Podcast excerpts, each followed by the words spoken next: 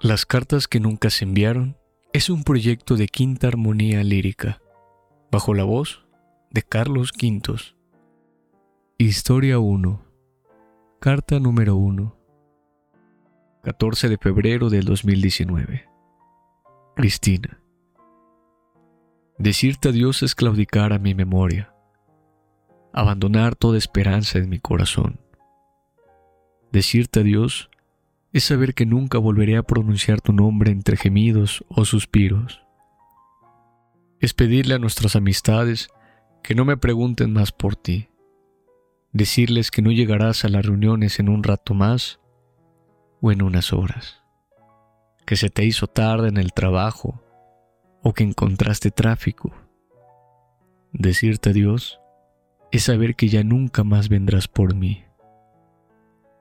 Por fin tengo el espacio que tanto peleaba, el tiempo para mí, el control de mi rutina, pero resultó no ser suficiente. Intenté ganar una guerra burda sin darme cuenta de que mi victoria era solo mi derrota. Lo único que gané fue perder al amor de mi vida. ¿Qué clase de triunfo es ese? Ahora sé lo que significa. Al perder nos ganamos a las dos estúpida frase de galleta china que no dejabas de repetir una y otra vez y que ahora me atormenta. Y aunque esta carta me sirve como desahogo para decirte lo que siento, no quiero que te confundas, no quiero que vuelvas, no puedo pedirlo ni merezco segunda oportunidad. Te rompí el corazón siendo lo más hermoso que me pudiste haber dado, y aún así lo deshice mil pedazos por no saber controlar mis emociones.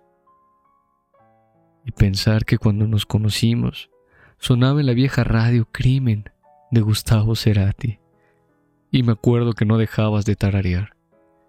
Y otro crimen quedará sin resolver. Una y otra y otra vez.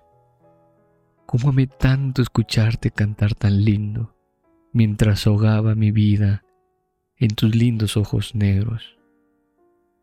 Tal vez, sin darme cuenta, esa era una señal de la vida, que más adelante me ayudaría para escribirte mi despedida, porque si no olvido moriré y otro crimen quedará sin resolver.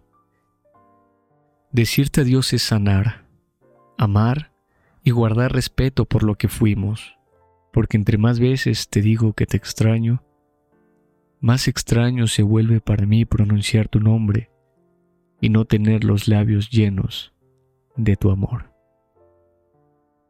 Siempre tuya, Paulina G. Escritas y producidas por Quinta Armonía Lírica. Todos los derechos reservados.